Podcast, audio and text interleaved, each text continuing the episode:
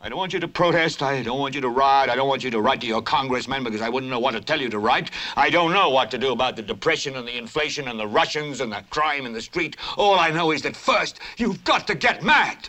You've got to say, I'm a human being. God damn it. My life has value.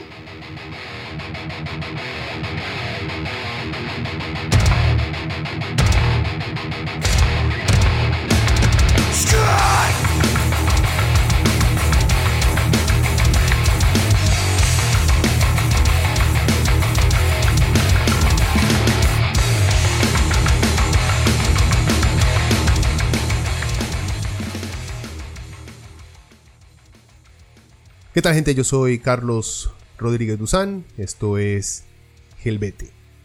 Este es el último programa del año y quería dedicárselo a un tema que me ha fascinado que este madre ganó las elecciones gringas, o sea, ni más ni menos que al meneito Donald Trump. Eh, en este podcast les voy a explicar eh, qué es el proceso de impeachment, cómo se llegó a este punto, cuáles son las posibles repercusiones, y por qué carajos es importante. Obviamente, más importante para los gringos, para nosotros, pero igual muy importante siendo Estados Unidos quién es, ¿verdad? Eh, bueno, mientras otra gente hace listas de los mejores discos, las mejores películas y hasta las noticias que más impactaron este 2019, yo les hago un, programa sobre un juicio político. Me hubiera gustado, me hubiera encantado poder hacer una lista sobre, sobre todos estos temas que les acabo de mencionar, más que todo sobre música. Pero bueno, me agarró tarde, ha habido mucho que hacer y lamentablemente no logré. Empecé mi lista de los mejores discos, pero honestamente no lo terminé. Que sería muy injusto el, el hacer una lista, aunque tengo desde que empecé haciendo medios independientes, eh, Leviathan Magazine por allá en el 2000, por allá en el 2005. Tengo listas de los mejores discos de metal por año. Así que tengo bastante material también para meter aquí a, a Leviathan Podcast que eventualmente lo voy a poner. Pero bueno, como digo, hoy vamos a hablar nada más de Donald Trump y del impeachment. Pero antes, nada más un, comercial ahí. Ya saben que pueden escuchar Leviathan Podcast desde iTunes, en Spotify y en YouTube. Ahí buscan como Leviathan Podcast, ahí lo van a encontrar. Y obviamente lo pueden escuchar desde la página, que espero que estén ahí metidos en este momento, es de leviathanpodcast.com, ahí lo van a poder escuchar. Ah, YouTube se ha puesto muy complicado, honestamente, con el uso de canciones eh, ilustrativas en otros podcasts, así que si quieren escucharla de mejor manera con, toda, eh, con todas las canciones que le meto a, las, a los programas, entonces mejor se van a leviathanpodcast.com. Bueno, ¿qué tal si empezamos sin tanto preámbulo? Eh, tengo que confesar que al inicio, y al inicio me refiero en el 2016, me dio mucha gracia en ese, entonces que Donald Trump ganara las elecciones gringas. Y más porque honestamente nunca me soporté a los Clintons y porque los demócratas le jugaron muy sucio al tío Bernie, a Bernie Sanders, eh, el candidato de todo izquierdista latino, por cierto. Em, en fin, cuando Trump dio su primera conferencia de prensa anunciando que se lanzaba como candidato a presidente, no puedo negar que, igual que todos los medios de comunicación, por así decirlo, establishment, me pareció un tipo ridículo. Me pareció que simplemente todo era una táctica de mercadeo por parte del payaso de Trump. Y más cuando el MAE dijo en su primera conferencia de prensa que los inmigrantes mexicanos eran violadores y lo que llevaban a Estados Unidos eran drogas. Bueno, para según él después arreglar eso, arreglar esa afirmación súper xenofóbica y claramente fascista y decir que creo que algunos también son buenas personas. Agregó él, algunos son buenas personas ya después de haber calificado, haberlos calificado a todos como violadores y como narcotraficantes. ¿Qué se podía esperar de una estrella de un reality show? Bueno, después de esa rueda de prensa en donde el MAE por cierto, también eh, contrató actores para que se hicieran pasar como sus seguidores.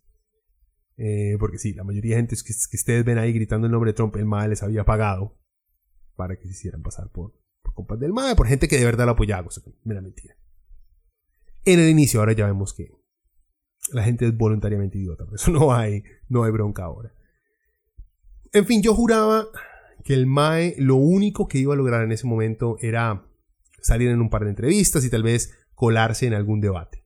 Y que después de eso el MAE volvería con algún otro ridículo reality jugando de ser, de ser muy pichudo, muy hombre de negocios.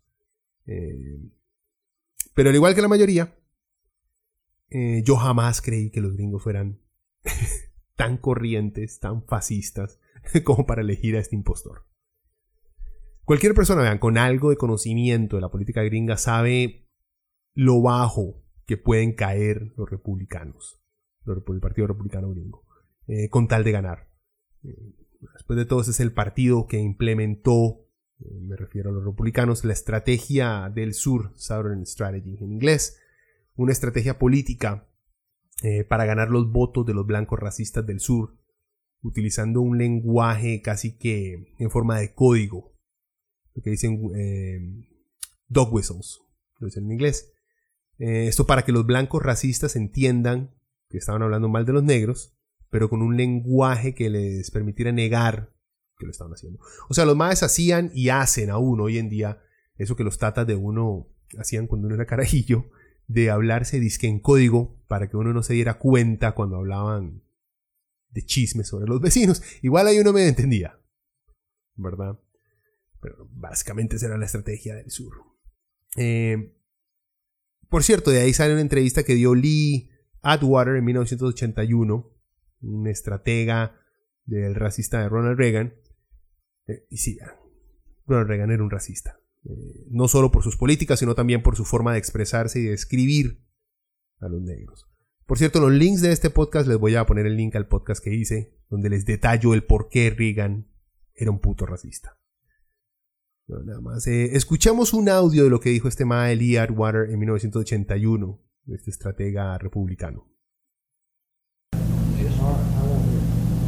You start out in 1954 by saying nigger, nigger, nigger.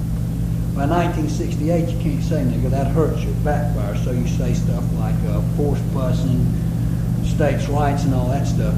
And you're getting so abstract now. You're talking about cutting taxes, and all of these things you're talking about are totally economic things, and the byproduct of them is blacks get hurt worse than whites. And subconsciously, maybe that is part of it. I'm not saying that, but I'm saying that if it is getting that abstract and that coded, uh, that, that we're, we're doing away with the racial problem one way or the other. Uh, you follow me?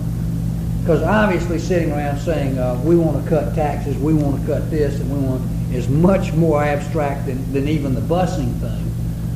Uh, and a hell of a lot more abstract than nigger nigger, you know. So I, any way you look at it, race is coming on the back burner. Les traduzco lo más importante que dijo el Mae. Empiezas diciendo nigger, nigger, nigger. Para las personas que viven, no sé, en otra dimensión, esa palabra, eh, nigger, es una palabra sumamente fuerte para todo negro afroamericano gringo. Y no solamente ya eh, lo ofensivo de la palabra ha trascendido fronteras y también ya a cualquier persona negra en cualquier parte del mundo prácticamente y se le dice esta palabra es considerado un insulto muy fuerte. Por eso es que ustedes escuchan que los gringos usan, no dicen, no dicen la palabra, sino que dicen the N-word, la palabra con N. ¿Verdad? Bueno, estoy leyendo exactamente lo que el Mae, como lo dijo en la entrevista. Eh, bueno, dice, empiezas diciendo nigger, nigger, nigger. Para 1968 ya no puedes decir nigger. Esto te afecta, es contraproducente. Entonces dices cosas como traslados forzados, derechos de estados y todas esas cosas. Y así te vas volviendo bastante abstracto. Ahora, estás hablando de recortar impuestos, de cosas que son totalmente económicas. Y un subproducto de esas políticas es que los negros se ven más afectados que los blancos. Esa es la traducción del audio que acaban de escuchar básicamente diciendo esto, que ya no se podía simplemente decir, vea, vote por nosotros porque somos blancos y vamos a los negros igual que ustedes. No, sino que se convierte en cortemos impuestos, que no se paguen, que no, no desarrollemos nuevas políticas de ayuda social, porque todos los blancos sabían que muchas de esas políticas de apoyo social iban dirigidas a los negros y al cortarlas, entonces los negros iban a salir más afectados. Ven, se puede ser racista sin utilizar palabras racistas.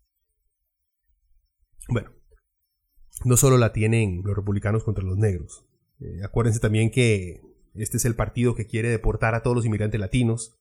el partido que protege y apoya a los fundamentalistas religiosos, que quieren quitarle la libertad a las mujeres de tener abortos, y los que se han opuesto eh, toda la vida al matrimonio de personas del mismo sexo.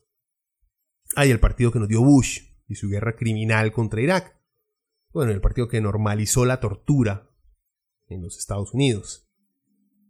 Pero a pesar de todo eso, nadie honestamente esperaba que los maes eh, estuvieran dispuestos a dejar que un encantador de culebras como Trump los hiciera quedar mal ante su propia gente, ante su propio público, en esas elecciones que les estoy hablando en el 2016.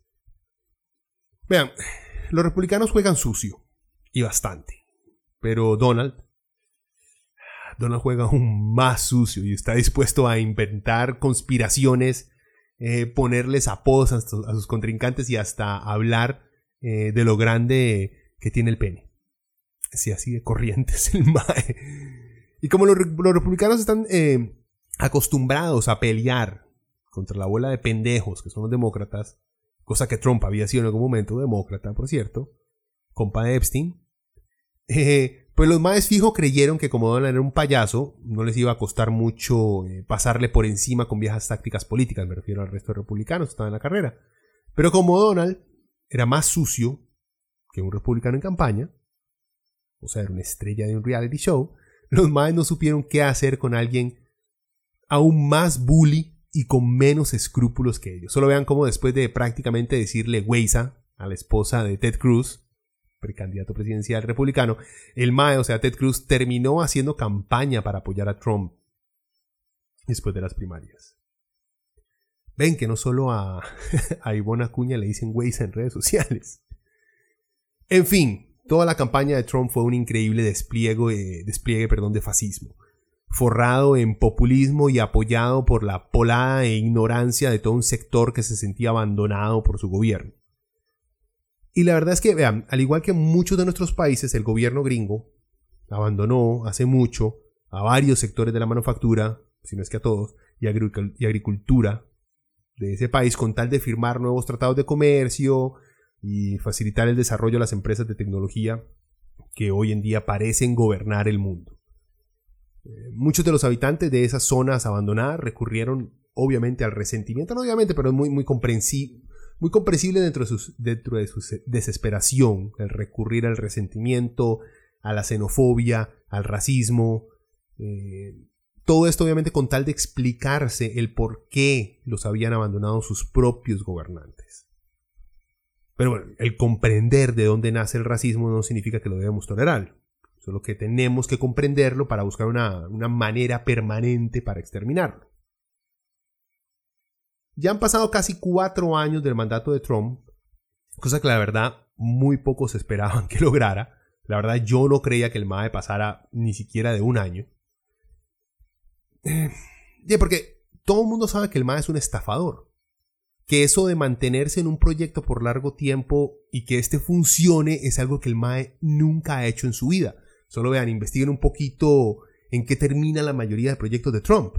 Está Trump University, la Universidad Trump, filetes Trump, aerolíneas Trump, bebidas Trump, casinos Trump y otras más. Si había bebidas Trump, así de...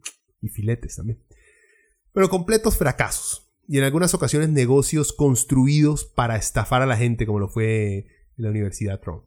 Pero en fin, el MAE logró mantenerse casi que todo su mandato, eh, sin mucha oposición por parte de los líderes demócratas, que prefirieron al principio, por así decirlo, trabajar con el MAE eh, antes que enfrentarlo. Prefirieron trabajar con el MAE que metía niños en jaulas que ser vistos como estorbos para el crecimiento económico del país. Y por fin llegaron tarde y casi que obligados esos mismos demócratas a plantársele a Trump. Y por fin a iniciar un juicio político en su contra, que es de lo que vamos a hablar hoy. Entonces, después de esa pequeña introducción, espero haya sido pequeña, eh, empecemos con los detalles de este impeachment. Eh, bueno, el miércoles 18 de diciembre el Congreso gringo, también conocido como la Cámara de Representantes de Estados Unidos, decidió proceder con el juicio político del presidente Donald Trump. La votación de si avanzaba con el juicio político que eventualmente puede remover a Trump del poder estuvo dividido casi que por colores políticos. O sea, que como en el Congreso la mayoría son demócratas, casi que el 99% de esos votos por ambos artículos de impeachment eh, fueron de demócratas, mientras que los republicanos obviamente todos votaron en contra. Eh, la votación se dividió así, 230 votos a favor de irse a juicio por abuso de poder en contra de 197 y 229 votos a favor de irse a juicio por obstrucción del Congreso para realizar investigaciones en contra de y 198 en contra. ¿Cómo se inició el proceso de impeachment? Bueno, después de casi tres meses de investigación, desde septiembre, cuando un whistleblower realizó una queja formal por una llamada que tuvo Trump con el presidente de Ucrania, eh, Zelensky, el 25 de julio del 2019, en donde según la queja presentada, y como se puede leer en el transcrito de la llamada, por cierto, el transcrito, eh, ¿por qué un transcrito? ¿Por qué no la llamada en sí? Bueno, porque la Casa Blanca no ha querido soltar la llamada eh, para que la gente la escuche. ese transcrito no es palabra por palabra lo que se dijo, sino más bien lo que lo que pueden recordar los oficiales que estuvieron escuchando la llamada junto a Trump. Les voy a dejar el link para que lo lean por ustedes mismos, para que vean que no fue una llamada perfecta, como dice Trump que fue. Bueno, en esa llamada Trump le sugiere a Zelensky que abra una investigación en contra de Joe Biden, eh, contra quien según las encuestas eh, podría ser su contrincante en las elecciones del 2020. Ahora le entramos un poquito más a detalles de esa llamada. Y por cierto, un whistleblower es un empleado, en este caso, que hace una queja formal de algún mal comportamiento o actividad ilegal que se está cometiendo dentro del gobierno o empresa privada. Se puede dar entre ambos. Por lo que hay que proteger su identidad y no se le puede despedir o presionar. O sea, hay que protegerlo siempre y cuando hayan seguido los pasos oficiales para presentar esta queja. Eso es un whistleblower. Seguimos. El 24 de septiembre del 2019 fue cuando Nancy Pelosi, la líder demócrata del Congreso, por fin da inicios a los procedimientos iniciales para el juicio político de Trump. impeachment traducido al español básicamente es juicio político, entonces voy a estar utilizando ambos, impeachment o juicio político, para que nada más para que sepan lo mismo. Em, pero Pelosi se había negado a enfrentarse a Trump y a los republicanos eh, de esta manera desde noviembre del 2018 cuando los demócratas ganaron la mayoría en el Congreso. Em, en fin, con la queja formal de este whistleblower, esta doña Pelosi, no le queda otra más que iniciar el proceso de juicio político. Si no lo hacía, corría el riesgo de que su imagen y liderazgo en el partido se terminara de ir al suelo, y ya estaba bastante bajo. Y más porque ahora los demócratas tienen un grupo de mujeres en el Congreso que no le tienen miedo a los republicanos y tampoco están ahí para perpetuarse en el poder. O sea, me estoy refiriendo a, la Camila Vallejo gringa, a Alejandra Ocasio Cortés, a Ayana Presley, Ilan Omar y a Rashida Talib, a ellas más conocidas como se han escuchado que le dicen The Squad. Eh, mujeres honestamente muy muy fuertes que llegaron digamos a, a romper todo ese esa dinámica de pleito entre, entre roquillos y le inyectó algo de color y de juventud al Congreso. En fin, es cierto que la idea de un posible juicio político en contra de Trump empezó a circular casi que desde el momento en que el MAD asumió el poder. Eh, en eso Trump sí tiene razón. Pero gente, el problema es que Trump es un idiota, que basó su campaña y sus primeros actos como presidente en alentar racistas y xenófobos. Acuérdense que en campaña, aparte de insultar a los mexicanos, también pidió que se cerrara el país, los Estados Unidos, a todo viajero musulmán hasta que el gobierno gringo pudiera determinar quiénes eran terroristas y quiénes no. Y después, ya como presidente, pasó, eh, pasó una orden para establecer ese veto a los musulmanes de ciertos países.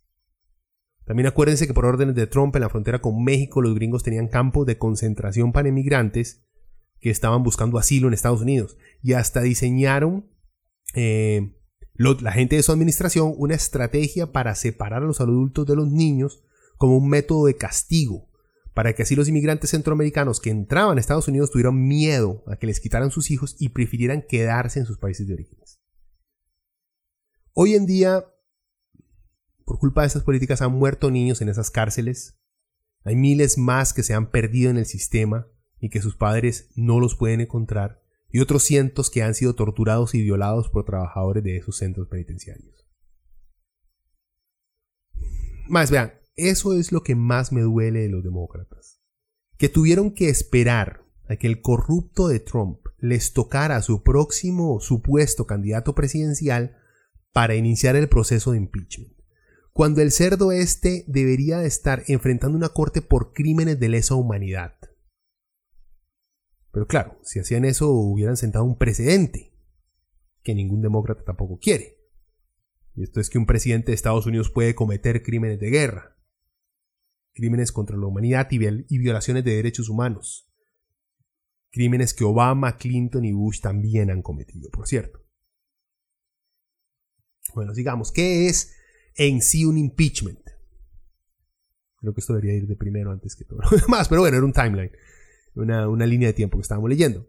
¿Qué es un impeachment? Bueno, un impeachment, como les dijo, se puede traducir como una acusación, un proceso de destitución o un juicio político les había dicho en este podcast, como, como han podido escuchar, yo lo voy a estar llamando entre impeachment o juicio político. Ambas son maneras correctas de referirse al tema.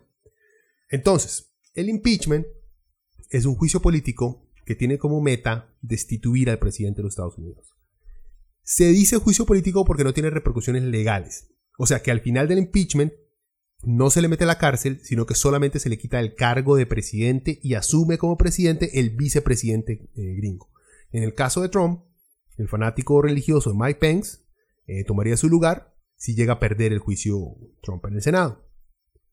La constitución estadounidense establece que el presidente debe ser destituido de su cargo si es acusado de y condenado por traición, soborno u otros crímenes o delitos graves. Sin embargo, para que el presidente en este caso se le lleve a un impeachment, las faltas que éste haya cometido no necesariamente tienen que ser crímenes, por eso también se le llama juicio político. Vean, para aclararlo mejor, eh, cuando el presidente Gerald Ford, hace mucho tiempo, era miembro del Congreso gringo, definió una ofensa de carácter eh, impeachable o de carácter de juicio político como, dijo Gerald Ford, lo que sea que la mayoría de miembros de la Casa de Representantes califiquen como tal. Así de sencillo. Bueno, ¿cómo funciona el proceso? Los Estados Unidos tienen una división de poderes prácticamente idéntica a la nuestra. Ejecutiva, representada por el presidente. Legislativa, en donde está el Congreso y el Senado. En Costa Rica nada más tenemos la Asamblea Legislativa, si no estoy mal. Y judicial, las Cortes, los jueces. En la rama legislativa en los Estados Unidos, quienes pueden iniciar el impeachment y desarrollar el juicio, funciona de la siguiente manera. El proceso debe ser iniciado por la Cámara de Representantes, o sea, los congresistas, el Congreso y solo necesitan una mayoría simple para ser activado. Esto fue lo que ocurrió el miércoles 18 de diciembre. Como en el Congreso gringo la mayoría son demócratas, la mayoría votó por iniciar el juicio político contra Donald Trump. Como la rama legislativa gringa, ya les había explicado, está dividida en dos, el Congreso y el Senado, el Congreso primero decide si va a haber juicio y después presenta los cargos para ese juicio. Después es el Senado quien lleva a cabo el juicio. Y si dos tercios de los senadores votan por la destitución, entonces Trump va jalando. En este caso, dos tercios del Senado serían aproximadamente unos 67 votos a favor, o sea que hay unos 100 senadores. Y como hay 53 senadores republicanos, estamos hablando de que los demócratas necesitan unos 22 votos republicanos para echar a Trump. Aunque el juicio aún no empieza, pero no ha empezado, se puede asumir que los republicanos, y ya lo han dicho ellos, jamás van a ayudar a quitar a un presidente de su partido, por más mierda que sea Trump, y por más mal que el MAE haya tratado a otros republicanos. Como ya les expliqué, como les conté, como lo hizo con Ted Cruz, o como lo hizo con Marco Rubio, o como lo hizo con Mitt Romney. Eh, lo que demuestra los cocos que son los republicanos. El proceso, como les había contado, se llevará a cabo en el, en el Senado gringo. Ahí en el Senado, ambos lados, los pro-impeachment y sus defensores, presentarán sus argumentos para quitar a Trump o dejarlo en el poder. Y los mismos senadores actúan como jueces. Por cierto, el juez principal, por así decirlo, será el presidente de la Corte Suprema de los Estados Unidos, John Roberts, quien fue nombrado en este cargo por George Bush en el 2005, George Bush Jr. veamos las fechas importantes, que esto, esto fue lo que más me, costó, digamos, por ahí encontrar. Eh, bueno, está el 18 de diciembre, que fue cuando se votó para iniciar el, juicio de Trump en el, Senado. Se votó en el Congreso para llevarlo al Senado. El 7 de enero del 2020 va a ser cuando el Congreso gringo se vuelve a reunir y votar por quienes serán los que presenten el caso en contra de Trump. Eh, con respecto a cuándo se inicia el juicio en sí en el Senado, eso es algo que está por decidirse y se requiere que los republicanos del Senado estén de acuerdo. Aquí hay expertos que señalan que el juicio empezará lo más pronto posible, o sea, que mediados de enero. Por cierto, las elecciones presidenciales gringas, es muy importante, inician en noviembre del 2020. Así que a los republicanos les conviene que esta vara se resuelva lo más pronto posible. Antecedentes históricos porque ustedes han podido escuchar como Trump y los republicanos dicen que es en la historia de Estados Unidos esto nunca ha ocurrido de tal forma que esto es horrible. Bueno, veamos cuáles son los antecedentes históricos. Han habido otros dos presidentes que tuvieron que afrontar este proceso.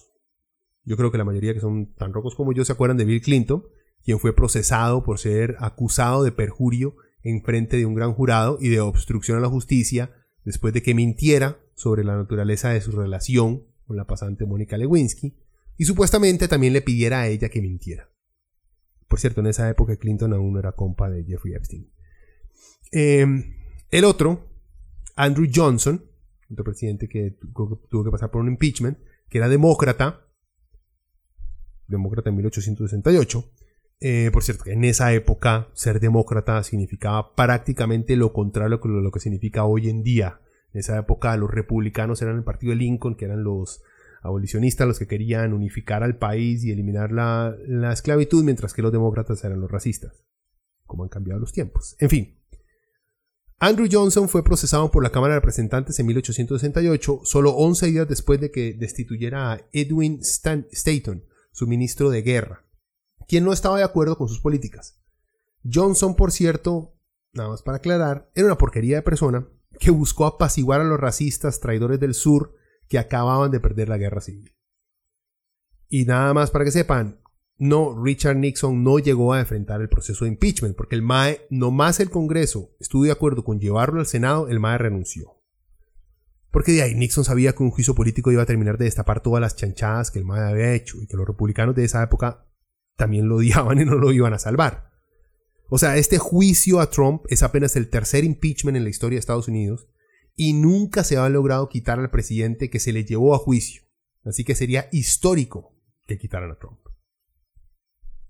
Em, bueno, ¿cuáles fueron los cargos específicos que se presentaron en el Congreso gringo para el impeachment? O sea, ¿por qué se le está llevando este juicio político? Bueno, el primer cargo es por obstrucción al Congreso. Es por su negativa de Trump a cooperar con la investigación, prohibiendo que los miembros de su equipo comparecieran y reteniendo evidencias documentales. O sea, Trump le dijo a su gente que no participe en nada de la investigación que estaba llevando al Congreso, obstruyendo la justicia. Em, y el segundo cargo es abuso de poder, porque intentó usar su cargo para presionar al gobierno de Ucrania para que abriera una investigación en contra de Joe Biden, uno de los líderes demócratas con mayores posibilidades de disputar la presidencia en las elecciones de 2020 aunque hubiera perfectamente sido presentado este cargo como extorsión, ya que eso es precisamente lo que hizo este malo, que hizo Trump. Muchos comentaristas y analistas políticos gringos han declarado que eh, son muy pocos estos artículos para el impeachment. Trump ha hecho tantas porquerías que a presentar solo dos cargos para investigar es muy poco. Muchos de los críticos del proceso y de la líder demócrata eh, Nancy Pelosi dicen que la única forma de garantizar un juicio justo que exponga todas las cochinadas de Trump ante la sociedad es que se presenten todos sus crímenes. No solo los que la eh, cúpula demócrata eh, ve como los más sólidos, los más precisos. Y bueno, por ejemplo, ¿qué otros cargos se hubieran podido presentar en este proceso? bueno, está, violaciones a las leyes de campaña. Eh, el ex abogado de Trump, Michael Cohen, está en la cárcel por este delito, por violaciones de leyes de campaña. Eh, vean, les digo lo que reportó el New York Times, eh, el cual, por cierto, el New York Times se está convirtiendo en una nación. o sea, a veces le da por mentir de manera descarada. bueno, ¿qué, dijo el New, York, Times? Dice, Cohen admitió que por instrucción del candidato a cargo federal, eh, Cohen nunca dice Donald Trump, siempre dice candidato a un cargo político, pero Cohen su único cliente eh, político en ese momento era Trump. O sea, se sobreentiende que Donald Trump cuando el MAE dice candidato a cargo federal. Bueno, Cohen admitió que por instrucción del candidato a cargo federal le pagó a una actriz pornográfica, Stormy Daniels, para comprar su silencio sobre una aventura que ella dice que tuvo con el actual mandatario de Estados Unidos. El MAE está dando vuelta a Melania con Stormy Daniels. Y el MAE le pagó a la MAE para que se quedara callada. Cohen le dijo a un juez estadounidense que hizo el pago con el objetivo principal de influir en las elecciones presidenciales del 2016. Esos pagos constituyen una violación a la ley federal de financiamiento de campaña. Y por eso es que el abogado personal de Donald Trump, Michael Cohen, está en la cárcel. Así que yo no sé por qué putas no presentaron esto como otro cargo del impeachment en violación de leyes de campaña. Por ahí dicen que puede ser porque los demócratas tienen miedo a que se abra una investigación más grande y que entonces caigan varios demócratas que también violan constantemente estas leyes. Pero bueno. Sigamos, otra sería, eh, bueno, Trump le ha sugerido a miembros de la policía a que maltraten a detenidos, violando no solo leyes gringas que garantizan los derechos de todo detenido, sino también leyes internacionales de derechos humanos. Y hay videos de Trump diciendo esto. En forma de broma, pero en forma en serio, que deberían ser un poco más rudos con la gente que, que capturan, instigando a la violencia en contra de la gente que la policía captura. Otro más hubiera podido haber sido eh, la política, obviamente, la política de separación de familias migrantes. Eh, por implementar políticas inhumanas, hubiera podido ser el cargo, que han llevado a la muerte de varios niños y a la desaparición de decenas más de niños que nunca volverán a ver a sus familias. Eh, también lo pueden haber puesto como crímenes de lesa humanidad. Son crímenes ya establecidos como tales por las Naciones Unidas al determinar que las prácticas del gobierno de Trump en la frontera violan la ley internacional. Porque vean, un MAE cruzando la frontera de manera ilegal no es un crimen que amerite que le quiten sus hijos y que esos carajillos también sean puestos en prisión. No lo es. Porque es que vean, hay que ser una basura de persona para justificar esa práctica. Si usted es uno de esos, busque un espejo y escúpase de una vez. ¿Cuál otro cargo hubiera sido? Bueno, nepotismo.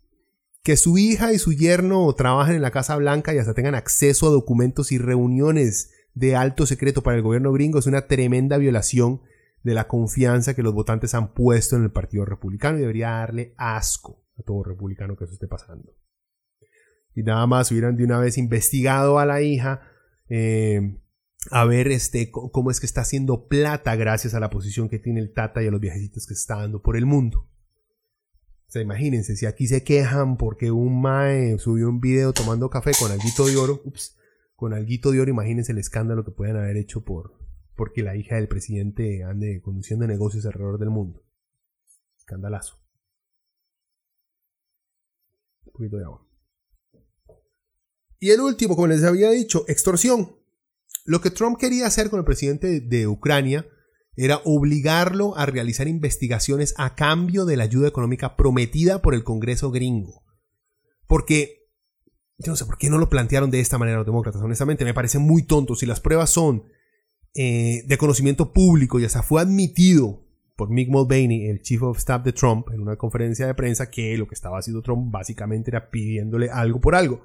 Porque hubo como unas dos semanas o más en el cual eh, Trump y todo su equipo republicano pasaban repitiendo que no, no existía quid pro quo, quid pro quo, perdón. O sea, que no estaban pidiendo algo a cambio de algo. Y después Mulvaney dijo que sí, que sí había, que sí había ocurrido. Es obvio que fue extorsión. Pero bueno, esos, pueden haber sido otros, aparte de los dos que presentaron, todos estos también nos hubieran podido presentar. Y hay más que pueden haber presentado. Pero estos digamos que son los más sólidos, los más fuertes.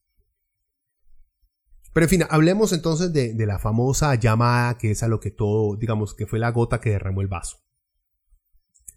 Em, en esa llamada en cuestión, según un registro desclasificado, el presidente pedía a su homólogo, o sea, el presidente de Ucrania, el favor, entre comillas, de que abriera investigaciones en su país contra Hunter Biden y su padre, Joe Biden. El abogado del Consejo de Seguridad Nacional decidió almacenar el registro de la llamada en un sistema altamente clasificado más de lo que eh, correspondía.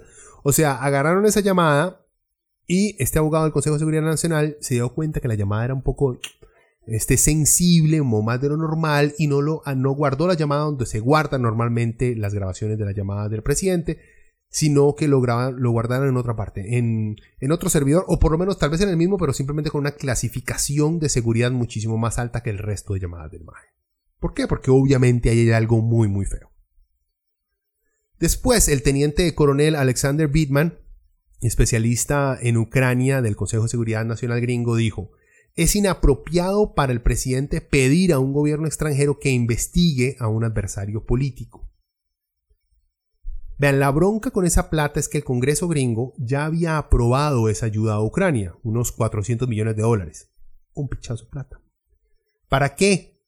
Es esa ayuda para que los ucranianos puedan defenderse de la ofensiva rusa que inició hace unos 5 años, en donde acuérdense que los rusos anexaron a Crimea, y luego apoyaron una revuelta armada en el este de Ucrania que ha dejado unos 13.000 muertos desde que inició. Esa ayuda no llega en forma de, digamos, de billetes a los ucranianos, sino que más bien se convierte en armamento que de seguro compran a compañías privadas gringas y éstas las envían a Ucrania. También llega en forma de entrenamiento para las fuerzas de seguridad ucranianas. Así que no es que se les está mandando un cheque a los MAE, ni, este, ni bultos con plata, no. Mucha de esa plata se reinvierte, por así decirlo, y los gringos aprovechan esta excusa para darle más plata a su Military Industrial Complex, a su complejo, eh, a su armamentista, y mantener su mercado de armas nacional con un buen margen de ganancias. En fin, la verdad es que como el Congreso había sido el que había asignado esa ayuda para Ucrania, Trump solo tenía que enviarla. El MAE no podía bloquearla o ponerle condiciones, porque eso no le corresponde a él. Sin embargo, el MAE cuando se dio cuenta que Joe Biden estaba subiendo las encuestas y que tenía chance de ganarle, decidió utilizar como forma para extorsionar a Ucrania esa plata que le había prometido el Congreso para asegurar que una investigación en contra de Biden disminuyera su avance en las encuestas. En el momento en que la Casa Blanca se dio cuenta de que se había filtrado el que Trump estaba reteniendo esa ayuda, reteniendo esa plata, inmediatamente se dejó de bloquear y la ayuda llegó a Ucrania. Lo que también demuestra que Trump no tenía por qué estar reteniendo esa plata. Les leo algo del transcrito de esa llamada. Por cierto, ahí en los links también les dejo el texto entero desclasificado por la Casa Blanca pero leo algo de ese transcrito. Bueno, primero Zelensky, el presidente de Ucrania, le da la razón a Trump de que la Unión Europea debería ayudar a Ucrania más con respecto a defenderse de Rusia y de que Estados Unidos eh, ha sido el aliado más importante que tiene Ucrania con respecto a esa misma defensa. Zelensky dijo al final de esa, de esa, de esa, de esa intervención, me gustaría agradecerte por el gran apoyo que nos han dado en el área de defensa. Estamos listos para continuar con la cooperación en especial estamos listos para comprar más Javelins. Es una bazooka, digamos, antitanque, eh, de fabricación gringa, para el propósito de nuestra defensa, le dice Zelensky. Y Trump le responde, me gustaría que nos hicieras un favor, porque nuestro país ha pasado por mucho y Ucrania sabe por todo lo que hemos pasado. Por cierto, es una traducción mía, así que por algo le estoy dejando también el link al, documento por si lo quieren leer en inglés. Continúa Trump, me gustaría que averiguaras qué fue lo que pasó con CrowdStrike. Creo que alguien de mucho poder económico, el servidor, eh, dicen que Ucrania lo tiene. Hay muchas cosas que pasaron y creo que te estás rodeando de la misma gente. Me gustaría que mi fiscal general te llamara a ti y a tu gente para que lleguen al fondo de esto. Como pudisteis ver, ayer toda esa tontería terminó con un mal desempeño de un tipo llamado Robert Mueller, un desempeño incompetente, pero se dice que todo inició con Ucrania. Lo que puedas hacer es muy importante que puedas hacerlo, si es posible. Vean, es difícil leer a Trump en inglés y traducirlo es aún más difícil y que tenga algo de sentido. Ustedes han escuchado cómo habla el demente este. En fin, un par de anotaciones ahí. CrowdStrike. CrowdStrike es una conspiración, bueno, es el nombre de una empresa, pero es una conspiración que dice que supuestamente fue Ucrania la que interfirió en las elecciones del 2016 a favor de Hillary Clinton y no Rusia a favor de Trump, como se dice. CrowdStrike, como les digo, es el nombre de la compañía que investigó el hackeo de los servidores del Partido Demócrata. Seguimos con la llamada. Zelensky responde eh, con que Trump tiene razón, que él va a hacer todo lo posible por continuar las investigaciones y que está planeando reunirse con Rudy Giuliani para ponerse al día. Y aquí Trump sigue. Bien, porque escuché que estuviste un muy buen fiscal que fue despedido de manera muy injusta. Mucha gente está hablando de eso de cómo despidieron a ese muy buen fiscal y de que hay gente muy mal involucrada en eso. El señor Giuliani es un hombre muy respetado. Fue el alcalde de Nueva York, un gran alcalde, y me gustaría que te llamara. Le voy a pedir a él que te llame y al fiscal general. Rudy sabe lo que está pasando y es un tipo muy capaz. Si pudieras hablar con él, sería genial. La antigua embajadora de los Estados Unidos para Ucrania, la mujer esta, era malas noticias. Y la gente con la que se estaba juntando en Ucrania también eran malas noticias. Solo quería que lo supieras. Otra cosa, he escuchado algunos rumores sobre el hijo de Joe Biden. Que Biden detuvo las investigaciones y hay mucha gente que quiere saber qué fue lo que pasó con eso. Cuando Trump dice hay mucha gente que quiere saber es él. No es que de verdad hay mucha gente que... No, él, él quiere saber. Así hablan algunos políticos así habla este baboso también. Dice que quiere saber qué pasó con eso. Así que lo que puedas hacer con el fiscal general te lo agradecería. Biden anda por ahí presumiendo que él detuvo la investigación, así que si puedes darle una revisada a eso, a mí me suena muy feo. Bueno, digo, aclaremos algo. Trump menciona mucho a Rudy Giuliani para que trabaje con oficiales ucranianos. El problema es que Rudy es el abogado personal de Trump después de que el otro abogado terminó en la cárcel. Acuérdense, Michael Cohen. Bueno, ahora es Rudy. Es el abogado personal de Trump. Rudy no es un oficial del gobierno gringo por lo que hace ver todo el asunto más como algo personal de Trump que como una investigación que un Estado le está pidiendo a otro. Bueno, y como Trump y sus seguidores no son muy brillantes, los maes andan por ahí diciendo que la llamada no tiene nada malo. El problema es que si leemos ese transcrito, parte de los que les acabo de leer, nos damos cuenta que Trump estaba extorsionando a Zelensky. No solo por lo que dice en la llamada, sino por la situación en la cual se hace la llamada. Me explico mejor.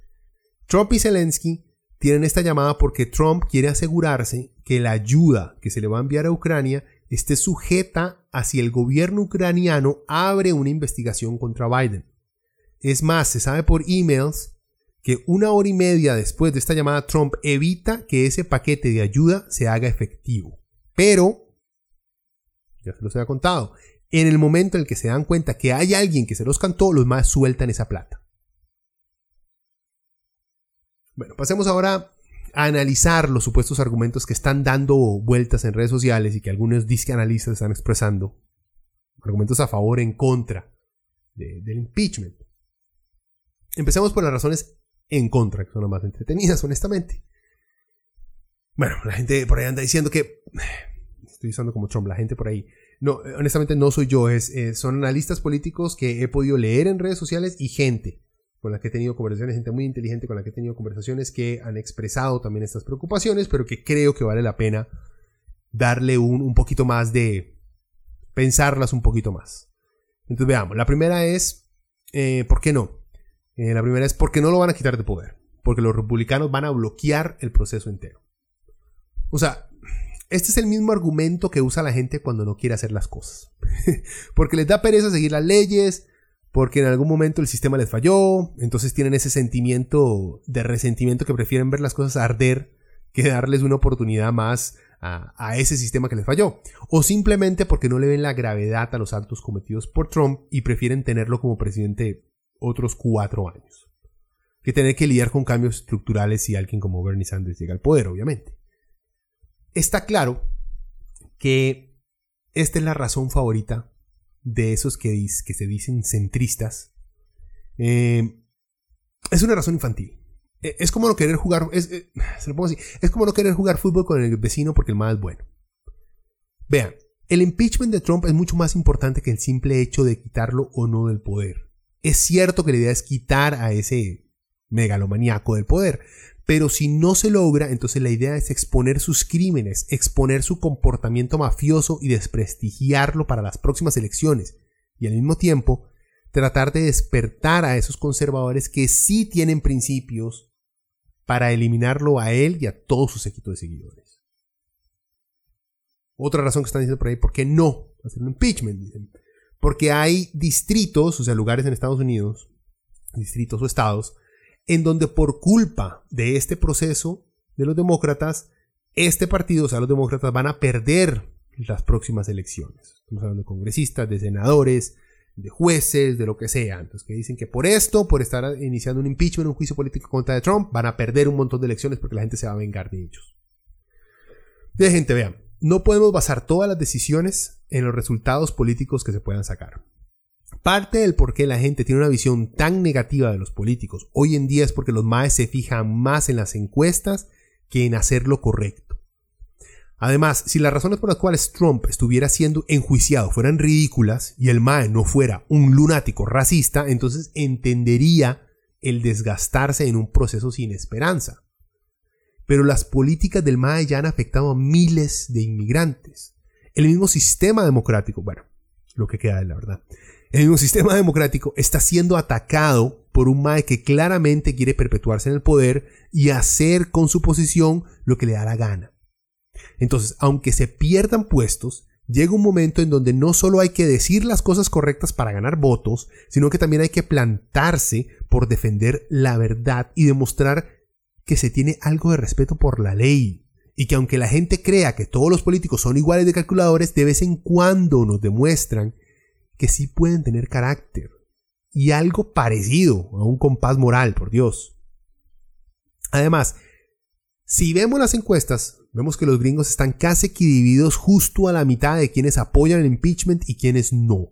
Por lo que si vemos desde el punto político frío y calculador, a lo mejor y tal vez los demócratas pierden puestos, es cierto, en donde la mayoría de los votantes son republicanos, pero también van a ganar otros en donde los mismos votantes vean que quienes los representan no están dispuestos a plantársele a Trump. Otra razón más, ¿por qué no? Se dice, porque este impeachment va a putear a muchos y eso va a ayudar a que Trump y los republicanos ganen las próximas elecciones. Conjeturas, no lo creo. La, base de Trump, esos republicanos enfermos que votan por cualquier republicano, siempre han estado ahí. Y no importa qué haga Trump, ni qué candidato presenten demócratas, siempre van a votar por el republicano. Y esta gente no es la mayoría. Los supremacistas blancos, los nazis, los alt-right también van a votar por Trump, sin importar lo que el MAE haga o el candidato que presenten los demócratas. Los únicos que se van a indignar por este impeachment aparte de los republicanos son los libertarios y esos centristas que siempre están del lado de los conservadores. Igual, esos maes jamás votarían por un demócrata que no fuera un robot del establecimiento como lo es Joe Biden o Pete Buttigieg. Acuérdense que en las elecciones pasadas Trump perdió el voto popular. O sea que los gringos querían más a Hillary que a Trump. Pero como esto más en un colegio electoral que es más importante que los votos de la gente, ese colegio electoral le dio la victoria a Trump. O sea que eso de decir que el impeachment le va a ganar más votantes a Trump es una fantasía. Y es simplemente una medida de meterle miedo a los demócratas para que no lleven a cabo el impeachment. Cosa que al parecer ya no funcionó. Otra razón, ¿por qué no? Porque queda Mike Pence de presidente. Y ahí, gente, es cierto. Pero quedaría menos de un año como presidente. Porque las elecciones gringas ya son a finales de 2020. Y Pence no tiene el apoyo de nadie como para quedar como presidente y él mismo lo sabe. Obvio. Si el mal se vuelve loco, en ese año que le queda puede hacer desmadres pero sería de verdad contraproducente para todo el Partido Republicano que el fanático religioso de Pence quisiera ser el candidato presidencial. El Mike contaría con, con menos apoyo popular que Trump y sería más fácil para los demócratas tumbarlo en cualquier debate. Acuérdense que Pence fue elegido como vicepresidente por Trump solo para asegurar el voto de los evangélicos fanáticos. Y solo con esos votos no basta, no es suficiente. Bueno, porque dicen que Trump quería el impeachment. Esa es una conspiración que anda por ahí. Nada que ver. Trump, Trump es un pussy que no aguante que lo critiquen. Eh, eso digo, es una teoría que anda circulando por ahí. Eh, esta gente del alt-right lo ha, movido bastante. Dicen, eh, Dicen que Trump es tan inteligente que el MAE quería que lo enjuiciaran para poder exponer a todos sus oponentes y poderlo sacar del gobierno lo más pronto posible. Algo así como el QAnon. Es otra conspiración que uf, averigüen si quieren. Claro. Eh, el problema es que uno ve a diario cómo habla Trump, cómo reacciona Trump ante toda crítica. El MAE es un carajillo en Twitter. MAE es un troll de, los peores tipos de troll que hay, de esos cobardes que se las pasan hablando mierda por internet, pero cuando alguien lo critica o ataca, enloquece y comienza a hacerse la víctima. El más es un pendejo, es un cobarde, que se la pasa buscando broncas con la carajilla esta con Greta Thunberg y llamando incompetentes a todo aquel que tenga una opinión negativa sobre su gobierno, por favor. Vea, veamos, cuando este impeachment comience y empiece la gente a ir a dar declaraciones. Ya lo hizo cuando estaban en el Congreso, ya lo hizo. Veamos cuántos comentarios y tweets este MAE va a hacer que más bien lo van a hundir más a él, lo van a meter más en problemas todavía. Si los demócratas son inteligentes, más bien deberían este, estarle echando más carbón a ese fuego que Trump solito por la boca y por Twitter puede caer. Eh, pero bueno, ¿cuáles son las razones a favor del impeachment que son menos conspiranoicas y un poquito más románticas? Y porque el MA es un criminal. Porque el MA ha hecho cosas claramente que van en contra de la ley y de la constitución gringa. Porque es lo correcto. Porque si algún político de Washington quiere volver a hablar de transparencia, honestidad y deber para con su país, hay que enjuiciar a Trump. Yo creo que sería suficiente, pero hay más razones todavía. Eh, ¿Por qué hay que enjuiciarlo? Porque aumenta las posibilidades que Trump pierda la reelección aunque no logren sacar al MAE del poder, su imagen y sus posibilidades de ganar las elecciones del 2020 se ven aún más disminuidas eh, por un impeachment. Durante este juicio se van a exponer las actitudes de mafioso que tiene Trump, lo cual va a llevar a que muchos conservadores dejen de apoyarlo y simplemente decidan no votar en las próximas elecciones. Igual vamos a ver cómo muchos republicanos que trabaja o trabajaba para el MAE van a empezar a cantárselo con tal de lavar su imagen y tratar de mantenerse con algún puestito por ahí en Washington una vez que el MAE empieza a caer o pierden las elecciones. Hay que hacer el impeachment porque Mike Pence jamás sería elegido como presidente. Ya les dije, este está en el de ¿por qué no? El que quede Pence como presidente solo aumenta las posibilidades de que gane un demócrata en las próximas elecciones. Sencillo. Porque si se alarga el proceso y más se habla del claro intento de los, de los ucranianos por sobornar a Joe Biden por medio de su hijo, quedaría Bernie Sanders o Elizabeth Warren en la lucha por la Casa Blanca.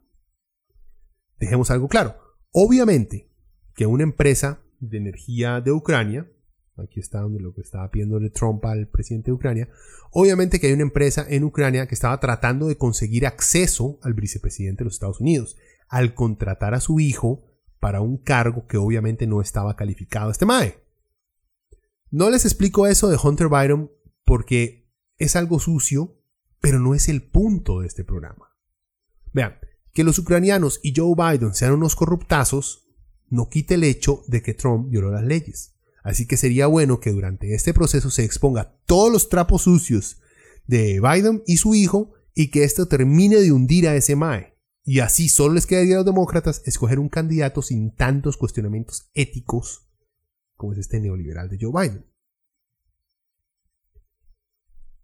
Porque la constitución gringa determina que el Congreso puede calificar la actuación de Trump como algo enjuiciable. Acá no hay mucho que explorar.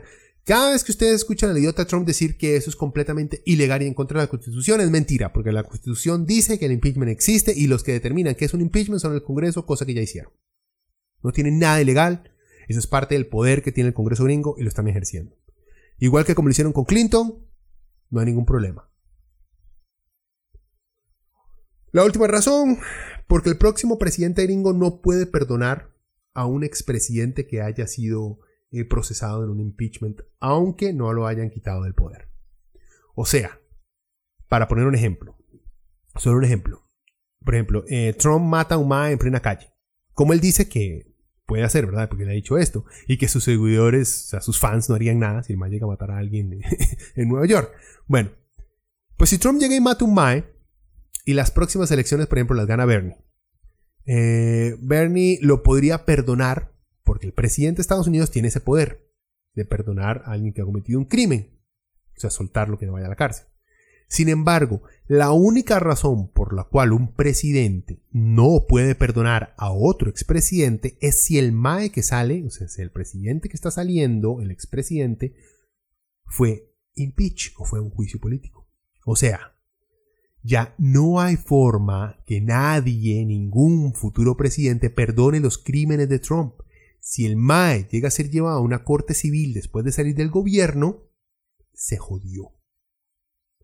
Por algo parecido es que Nixon renunció antes de llegar a ser impeach, porque sólo así lo pudieron perdonar y no tuvo que ir a la cárcel. O sea, Nixon era a crook, como él dice, pero no era tonto. Trump es otra vara. Bueno, ya para concluir, para terminar. El proceso aún no se ha definido si será algo largo o un asunto rápido, cosa que importa porque si hemos de creerle a Mitch McConnell y a su, la confesión que hizo en Fox News de que los republicanos del Senado estarán coordinando con la Casa Blanca durante todo el proceso, podemos ver que la idea es hacerle caso a Trump. El problema es que si Trump quiere alargar las cosas, les puede ir peor porque entre más testigos traigan, más trapos sucios se van a exponer los republicanos son inteligentes, tratarán de cerrar lo más pronto posible todo este proceso para ver si logran rescatar la reelección del 2020. Trump ha sido un problema para el poder gringo, no solo para el poder dentro del país, sino también para, para esa proyección de poder que siempre ha tenido. Eh, lo digo porque es muy difícil respetar un presidente que lanza tweets como si fuera un troll quejándose de la historia la última película de Star Wars. el malo lo ha hecho, pero no me sorprendería que lo hiciera. Que por cierto, sabía malita la película. Y es que vean, el, poder de controlar la economía mundial que han tenido los gringos desde los 80 diría yo, o desde que cayó el muro de Berlín, no solo está basado en el control de los mercados de Wall Street y de su poderío militar intervencionista, no, también está basado en una compleja y sofisticada manera de mercadearse como el centro del universo los gringos han sabido vender su país como una marca. Eh, como Nike se vende, por ejemplo, como una, no como una marca de hacer zapatillas, de hacer tenis, sino como una marca de deportes en general, como una idea deportiva en general. Eh, como una, por ejemplo, les ha por, por venderse como una marca de empoderamiento femenino. O, por ejemplo, como Coca-Cola, se vende como la bebida de las familias, como la marca de la Navidad, como la marca del espíritu de la felicidad. Pues Así se han vendido los gringos, así han vendido los gringos Estados Unidos, como el centro de la democracia, como el centro cultural del mundo, vendiéndonos pura basura pop, como el centro de lo moderno, de lo sofisticado, de lo inteligente, de lo consumista, como el centro de lo que significa ser libre. Así se ha vendido Estados Unidos. Y Trump es un idiota que se trae abajo toda campaña de marketing que tiene años de estar ahí eh, produciéndole muy buen rendimiento a Estados Unidos. Trump para Estados Unidos, no sé, es algo así como decir que Nike decidiera dejar de vender tenis para básquet eh, siguiendo la marca Jordan. Y entonces lanzar una línea basada en Jack Haley.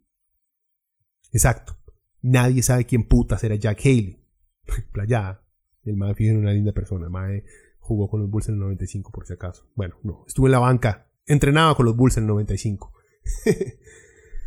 el punto es que Trump se trae abajo toda esa estrategia de marketing, todas esas campañas de marketing, todo ese largo proceso de venta de marca que tiene Estados Unidos.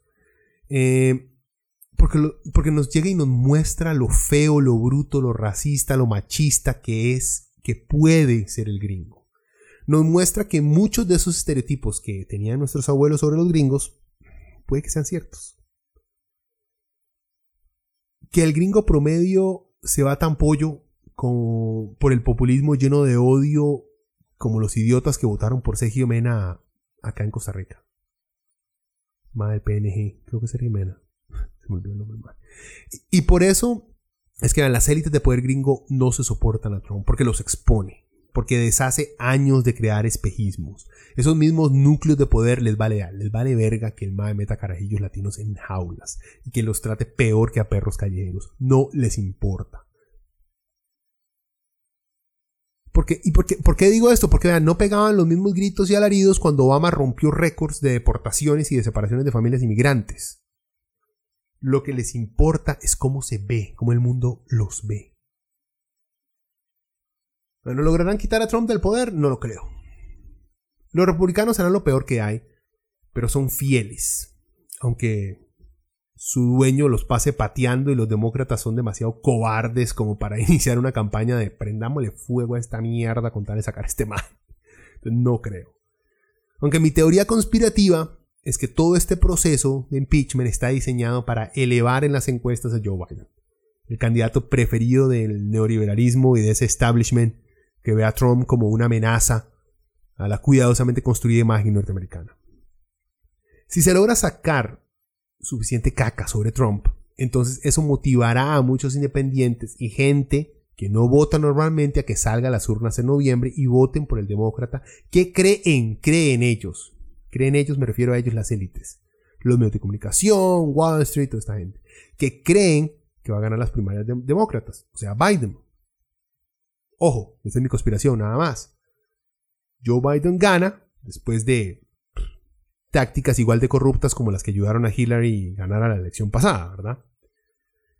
Los demócratas saben que la única manera de que Biden le gane a Trump en unas elecciones generales es si Trump entra a esas próximas elecciones con números de aprobación muy desfavorables. Porque la otra opción para quitar a Trump sin un impeachment era nominar a Bernie o a Elizabeth Warren.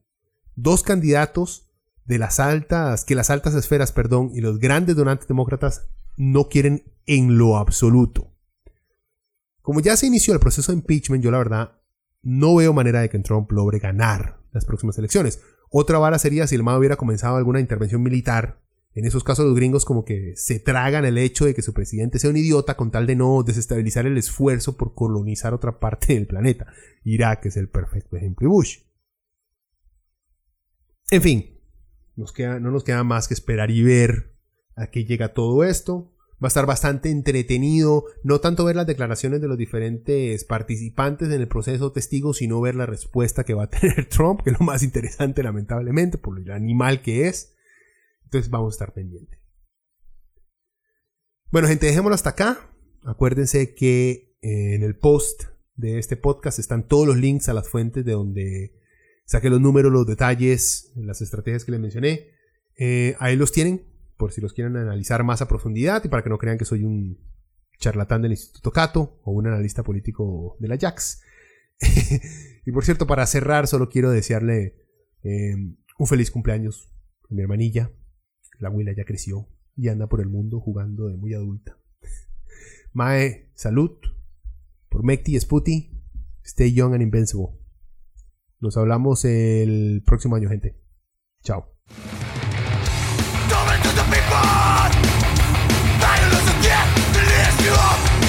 to the death Walking beside, let me know what can be